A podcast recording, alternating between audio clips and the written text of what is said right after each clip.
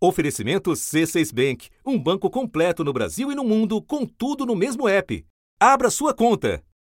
Diante do golpismo escancarado do presidente da República no 7 de setembro, vozes importantes pronunciaram palavras duras. Se o desprezo às decisões judiciais ocorre por iniciativa do chefe de qualquer dos poderes, essa atitude, além de representar um atentado à democracia, configura crime de responsabilidade. Não posso admitir questionamentos sobre decisões tomadas e superadas, como a do voto impresso. Partidos políticos e entidades também criticaram as falas do presidente da República e a possibilidade de abertura de um processo de impeachment contra Bolsonaro voltou a ser cogitada. E eu não tenho nenhum constrangimento de defender uma, é, um impeachment do presidente. Porém, dois dias e uma carta depois. Eu guardo muita expectativa é, e confiança de que ela se perpetue como uma tônica entre as relações dos poderes a partir de agora, porque isso é fundamental para o país. O presidente da Câmara, Arthur Lira, se pronunciou numa rede social sobre a mensagem à nação divulgada pelo presidente da República, em que Jair Bolsonaro se retratou das agressões e insultos que havia dirigido ao ministro do STF, Alexandre de Moraes. Arthur Lira declarou que não é momento para o que chamou de desarranjos institucionais e manifestou votos de que a carta do presidente seja uma oportunidade de recomeço de conversas para a estabilização da política na vida do povo brasileiro. Gilberto Kassab, presidente do PSD e termômetro de alta precisão do establishment político, deu a nova letra. No momento em que ele volta atrás, não há risco de impeachment por conta desse episódio do dia 7 de setembro. Tudo graças a um número que o próprio mágico fez questão de anunciar como foi feito. Segundo Michel Temer, antes de embarcar para Brasília, ele disse a Bolsonaro que levaria um esboço do que seria um manifesto de pacificação. Antes disso, Temer já havia ligado para o ministro do Supremo Tribunal Federal, Alexandre de Moraes, de quem é amigo. Horas depois do encontro com Temer e das ligações telefônicas, o Palácio do Planalto divulgou a mensagem do presidente Bolsonaro à nação. Nunca tive nenhuma intenção de agredir quaisquer dos poderes. A harmonia entre eles não é vontade minha, mas determinação constitucional que todos, sem exceção, devem respeitar. Da redação do G1, eu sou Renata Loprete e o assunto hoje é o acordão que permitiu a Jair Bolsonaro fugir das consequências do 7 de setembro e seguir com seus planos. Uma conversa para avaliar a sustentabilidade desse arranjo, seus desdobramentos na rua e consequências para o país. Com o sociólogo Celso Rocha de Barros, colunista do jornal Folha de São Paulo. Terça-feira, 14 de setembro. Celso, na tua coluna desta semana na Folha de São Paulo, você defende a ideia de que o golpe já estava derrotado, o golpe do 7 de setembro, quando a operação deixa disso, vamos dizer assim, socorreu o Bolsonaro desse fato e o que ela inviabilizou mesmo foi o impeachment. Essa é uma ideia que você defende. Eu quero colocar para a tua análise uma outra ideia que não me parece excludente, mas complementar. Veja o que você acha. Alguns analistas, como o filósofo Marcos Nobre, por exemplo, acham que o Bolsonaro nunca considerou o 7 de setembro um dia D, digamos assim. Nós até discutimos essa ideia aqui no assunto. E sim, mais uma etapa de um processo de depredação institucional. Nesse sentido, Celso, se for assim, você acha que dá para a gente considerar que o golpe foi derrotado ou que ele deixou de ser uma perspectiva real a partir do 7 de setembro? Não, de jeito nenhum. O, o risco de golpe persiste. Assim, eu discordo um pouco dele disso. Eu acho que eles queriam começar o golpe terça-feira mesmo. A própria ideia de dizer na Paulista que, que o Bolsonaro não obedeceria mais ao Alexandre de Moraes.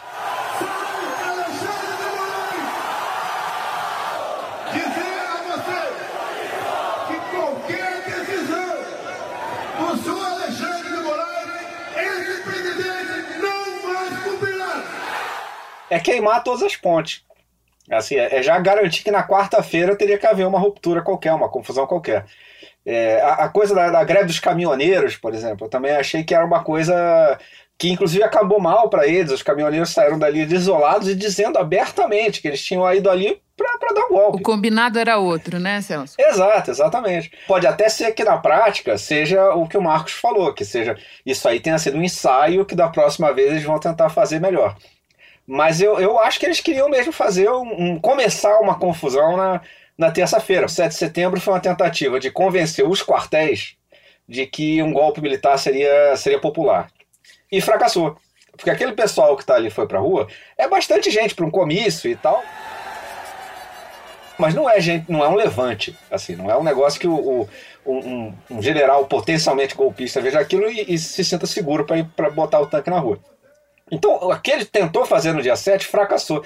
E o clima entre os apoiadores do Bolsonaro depois do dia 7 era de, de desolação, era de fracasso. O que eles queriam não era dar uma demonstração de força, não era nada disso. Eles achavam que àquela altura já teriam invadido o STF. Então, assim, pode até ser que, já que, a gente, que, que o sistema político resolveu dar uma nova chance para o Bolsonaro, já que a turma do Deixa Disso barrou o impeachment uh, no final das, uh, no, nos últimos dias da semana, pode ser que esse 7 de setembro fique como um ensaio geral de alguma coisa que ele faça depois. Sim, e eu acho também, como te disse no começo, que as ideias não são excludentes, elas não, não são, são, talvez é. É, complementares. Vamos então à nova chance que uma turma resolveu dar para o Bolsonaro.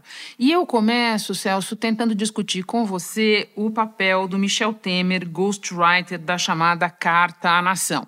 E por que isso, Celso? Porque para muita gente que nos ouve e que não acompanha a política no detalhe, no dia a dia, foi uma espécie de susto. Opa, o Michel Temer ainda está aí.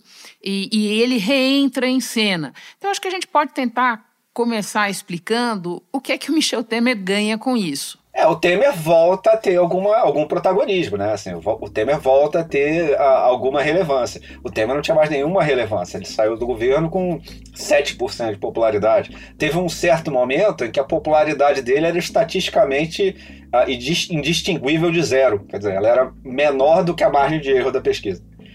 Então, assim, ele, quando ele saiu, ele não teve. Ele foi o único é, presidente da República até hoje que não lançou candidato à sua sucessão. Assim, não, não teve nenhum candidato governista forte na eleição de 2018, muito pelo contrário. O governo Temer, inclusive, afundou o Geraldo Alckmin e o Meirelles. Exato. E com, essa, com esse episódio, ele volta a ter alguma relevância.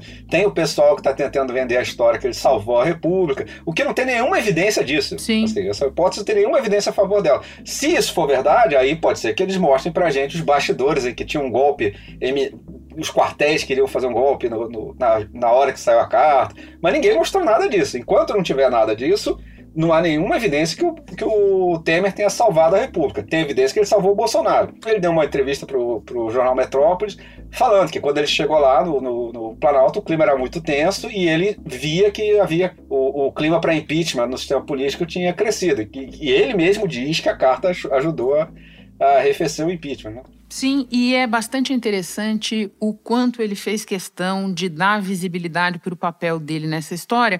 Eu acho importante a gente explicar também, Celso, que não foi só ele, né? Não. Como eu disse no Jornal da Globo, é, foi o Temer porque, em boa medida, ele aperta botões que o Jair Bolsonaro não tem condição de apertar. Então, eu acho Exatamente. importante a gente deixar claro que não se trata apenas do Temer, certo? Sem dúvida. O Temer, no caso, é o porta-voz do establishment político. Ele, é o, ele foi lá como representante da, da centro-direita mais fisiológica, que é quem controla o Congresso, por exemplo.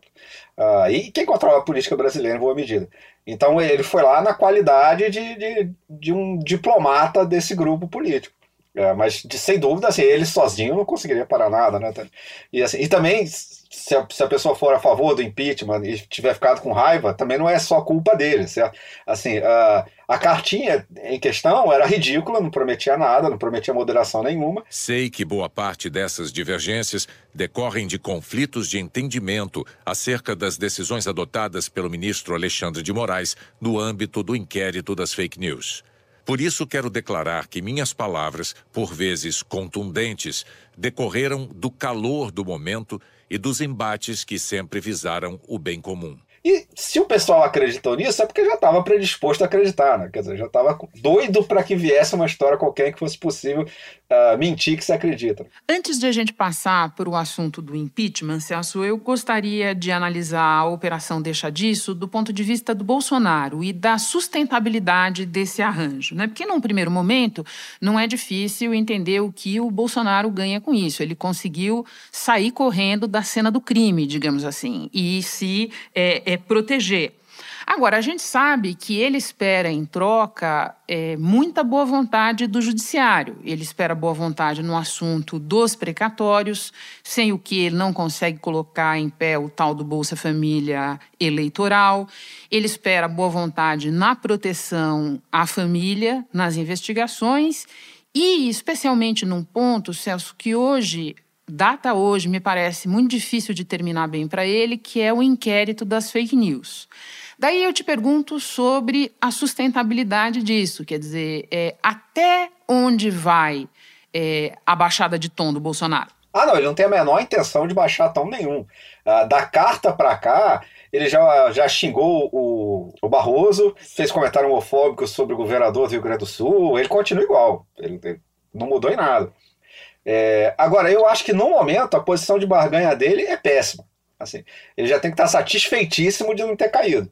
Assim, porque ele realmente foi para tudo ou nada. Quando o presidente da República vai para um comício na maior cidade do Brasil e diz eu não vou mais obedecer o STF, no dia seguinte ou tem golpe ou tem impeachment, entendeu? E o golpe fracassou, então ele ia cair mesmo.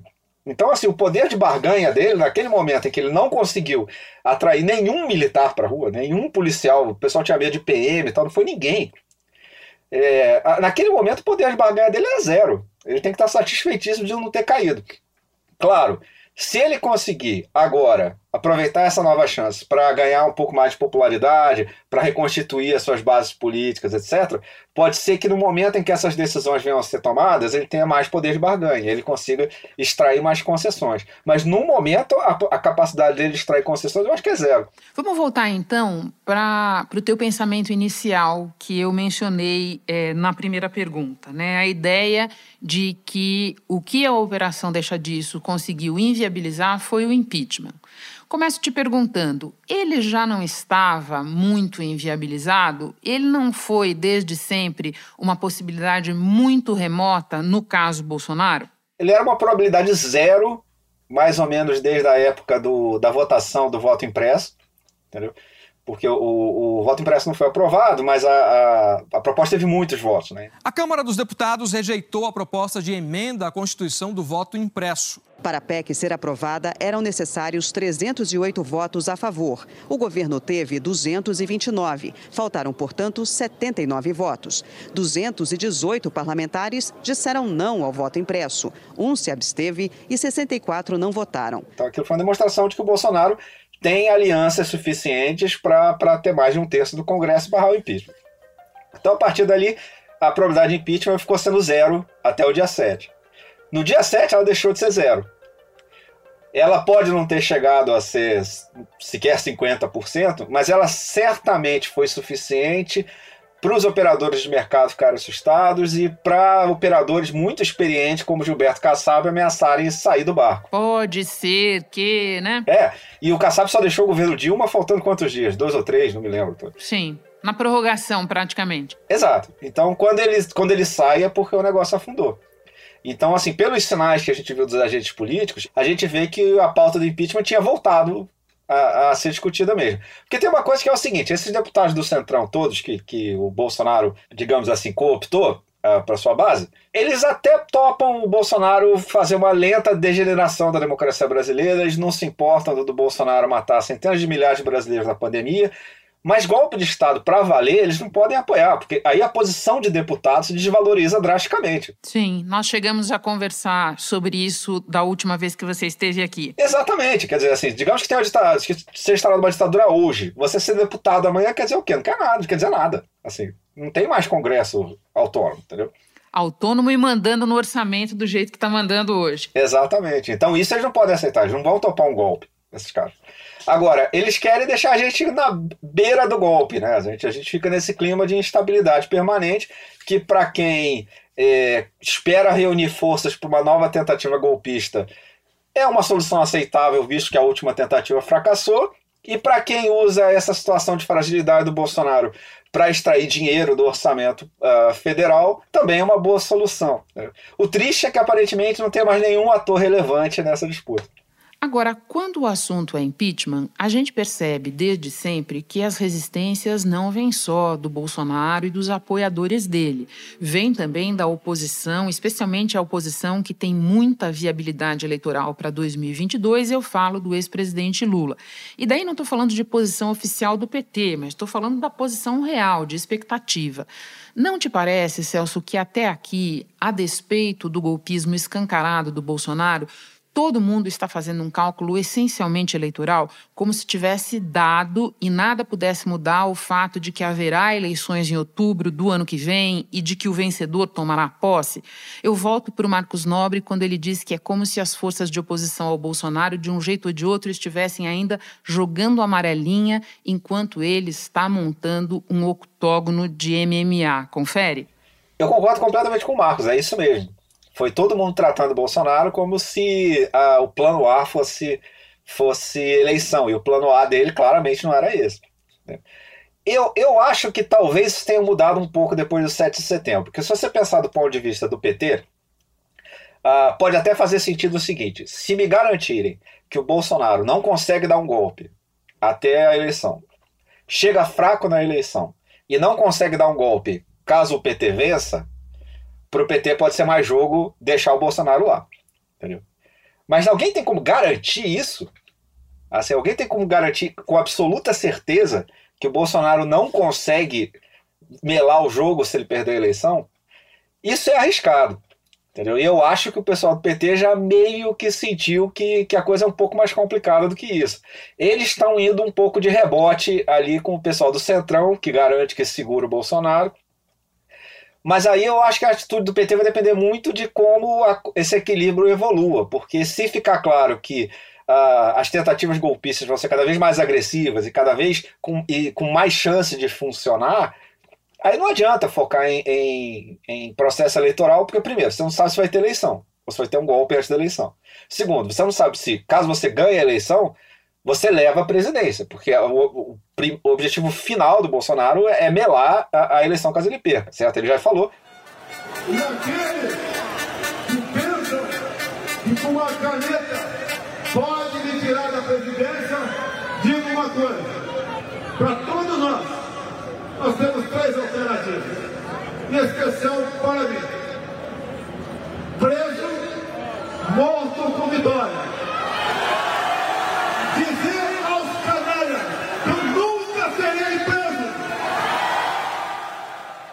Que, aliás, é mentira. Se, se, se apontarem uma arma para ele, ele se rende em 10 segundos. Mas, assim, é...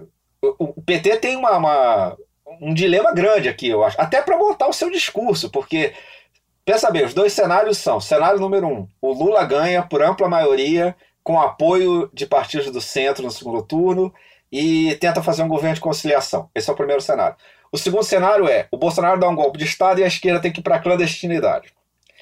Você fazer um discurso que sirva para esses dois cenários é impossível. Sim. A roupa para essas duas festas é completamente diferente, Celso. Exatamente, exatamente. Então, assim, no primeiro é, questão, você tem que chamar o Palocci para fazer um programa econômico. No segundo cenário, você tem que chamar alguém que saiba fazer coquetel molotov, entendeu? Então, assim, é, uma, é um senhor dilema estratégico, assim. E eu acho até que há uma certa inércia do PT, porque é muito difícil sair dessa, dessa, desse dilema. Por falar em dificuldades, eu chego às manifestações do domingo passado, que se seguiram ao 7 de setembro. As manifestações que reuniram principalmente a direita não bolsonarista, que já esteve com Bolsonaro um dia não está mais, alguma franja do centro, nomes que tentam se viabilizar como terceira via na eleição mas, do ponto de vista numérico, muito, muito inferiores ao que se viu no 7 de setembro. Eu sei que você não acha essa comparação numérica nem mesmo pertinente, você vai ter oportunidade de explicar por quê, mas eu quero colocar que muita gente viu no retrato do domingo passado mais um indicativo de que o impeachment está fora do radar. O que, que você pensa sobre isso, Celso? É, as manifestações foram, sem dúvida, nenhuma, muito menores do que os organizadores esperavam. Assim, ninguém, nenhum governo cai por uma, por uma manifestação dessa daí.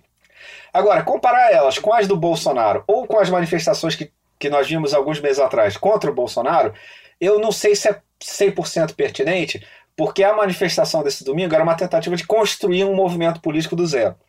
A manifestação da oposição do, ao Bolsonaro são os partidos de esquerda que já existem há 30 anos, e as manifestações do Bolsonaro também, todo mundo sempre soube que aquelas pessoas ali existiam. O que o Bolsonaro só provou é que ele consegue botar todos eles em ônibus, levar para Brasília e para São Paulo e botar eles na rua. Ambos os casos, tanto as manifestações da esquerda contra o Bolsonaro, quanto as manifestações do Bolsonaro, são movimentos políticos que já existem. Assim, então é, é questão de se você ser capaz de mobilizar eles fisicamente, botar eles fisicamente no mesmo lugar. A, tentativa de fazer um movimento pelo impeachment é a tentativa de construir um movimento suprapartidário do zero. E o, o, a primeira manifestação foi muito pequena, essa manifestação de domingo, foi bastante pequena mesmo, não tem como negar isso. O Bolsonaro tem todo o direito de ficar tranquilizado por isso. Agora, é bom lembrar que as primeiras manifestações do Fora Collor foram também bastante pequenas. Eu sei porque eu fui. Você esteve lá. Eu sei porque eu fui, exatamente. E era muito pouca gente, era só uns carinhas de esquerda ali, dos grupos de esquerda bem pequenos, assim. É, nenhum partido de esquerda aderiu imediatamente não seria inédito que uma manifestação tão pequena quanto essa uh, desse origem a um movimento maior. Agora, o que eu acho que é a principal dificuldade para isso acontecer não é o número de pessoas que foi para a rua, não é nada disso. Eu acho até que você vai falar do que eu ia te perguntar na sequência. Vá lá. É que é, é a base social da centro-direita, se ela está afim do impeachment. Entendeu?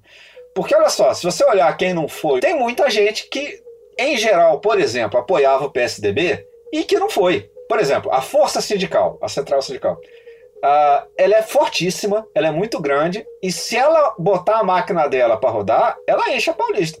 Ela bota muita gente na Paulista. Assim, inclusive botou durante a, as passeatas uh, pelo impeachment da Dilma. Uh, o empresariado, por exemplo, que é outro setor que a direita não bolsonarista quer reconquistar, poderia ter feito o que fez nas passeatas de impeachment e pago anúncios na mídia uh, convocando as pessoas para passeata. Nenhum pagou. Entendeu? Então, assim, é, o principal dificuldade do movimento, é, eu não acho que seja essa questão de, de resolver os problemas com a esquerda, nem, nem nada disso, não. A grande questão deles, que aliás é a grande questão dos potenciais candidatos da terceira via, é fazer com que o público potencial deles passe para o lado deles. assim Porque esse pessoal que sempre apoiou a centro-direita, sempre apoiou os tucanos e tal, foi para o lado do Bolsonaro em 2018 e ainda não voltou completamente, não. Pode até estar tá achando ruim. Pode até estar tá achando o Bolsonaro ruim, certamente tem muita gente que acha. Mas eles, no momento, pelo menos, não querem desembarcar, uh, pelo menos até a campanha eleitoral. Aí talvez eles, eles sigam para apoiar um candidato à terceira via ou alguma coisa. Mas o que me parece claro é que esses grandes atores que poderiam ter feito uma manifestação de centro-direita ser grande, como a força sindical ou o empresariado, não demonstraram qualquer interesse na manifestação de domingo. Isso eu acho uma dificuldade muito maior para eles do que essa questão de ter sido pequeno. E tem um pouco o fator que eu mencionava antes, Celso, que é a questão do modo de pensar de todo mundo estar tá focado no eleitoral, né? É difícil Sim. você atrair é, os petistas para uma manifestação que tem capaz nem Lula nem Bolsonaro, né? Pois é. é eu, eu, devo dizer, inclusive, o seguinte: se, se o Lula tivesse me ligado na sexta-feira perguntado, você acha que o PT deve ir na passeata? Eu teria dito que sim, e aparentemente teria feito besteira, porque não foi muita gente. E tinha carro de som fora Lula lá. Se chega 10 mil petistas numa passeata que não tem ninguém, só um carro de som fora Lula, eu acho que isso não tem um certo potencial de acabar mal, entendeu? Bom, mas fica a dica, Celso, ele pode fazer isso numa próxima vez. Eu Antes de terminar. Antes de terminar, Celso, nós falamos do Bolsonaro, nós falamos da oposição, nós falamos de um monte de coisa, mas é, a pergunta que me fica é: se esse arranjo se sustentar até a eleição, Celso, como é que fica o país? Fica muito, muito mal. Assim, o equilíbrio atual é muito ruim. Assim, porque os problemas reais não estão a fim de esperar nenhuma dessas questões políticas se acomodarem. Então, por exemplo, a gente teve agora uma pandemia que a, as crianças brasileiras não puderam ir para a escola. Por praticamente dois anos, boa parte delas. Exato, durante praticamente dois anos. Ah, é, é praticamente consenso que, que isso prejudicou muito o aprendizado delas. Então, uma república funcional, nesse momento, não estaria discutindo se o presidente da república vai ou não vai dar golpe. Estaria discutindo como é que a gente vai mobilizar recursos para fazer um mega programa de recuperação acadêmica para essas crianças. Entendeu? Isso seria o, instituições funcionando, entendeu? Assim, a, a, a, pandemia durou muito mais do que deveria ter durado aqui no Brasil, porque não, o Bolsonaro não comprou vacina. A gente tinha que estar tá bolando agora um grande programa de reconstrução nacional, bipartidário, assim, uma coisa que fosse discutida no Congresso, e se fosse discutida sem ameaça de golpe, teria potencial de ser bipartidário, porque qualquer um que ganha eleição em 2022 quer assumir em 2023 um país não quebrado, então, isso seria o, o, retrato de uma república funcional. E nós estamos completamente longe disso. Não há nenhum esboço de esforço em qualquer um desses sentidos. Porque, no momento, a nossa briga é para evitar que o presidente da república dê um golpe de Estado, se torne ditador, e a única força que aparece. Uh, além dele no, no, na arena no momento, é a, essa direita fisiológica do Congresso que está satisfeitíssimo com a situação atual, porque graças ao orçamento paralelo do Arthur Lira, eles estão ganhando muito dinheiro.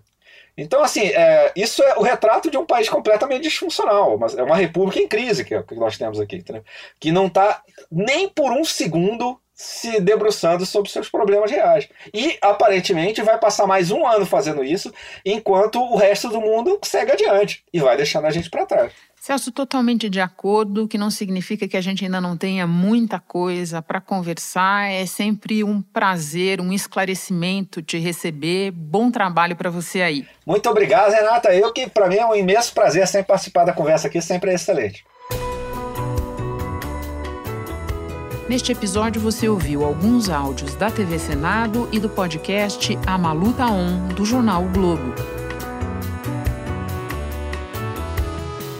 Este foi o assunto podcast diário disponível no G1, no Globoplay ou na sua plataforma de áudio preferida. Vale a pena seguir o podcast na Amazon ou no Spotify, assinar no Apple Podcasts, se inscrever no Google Podcasts ou no Castbox e favoritar na Deezer. Assim você recebe uma notificação sempre que tiver novo episódio. Eu sou Renata Loprete e fico por aqui. Até o próximo assunto.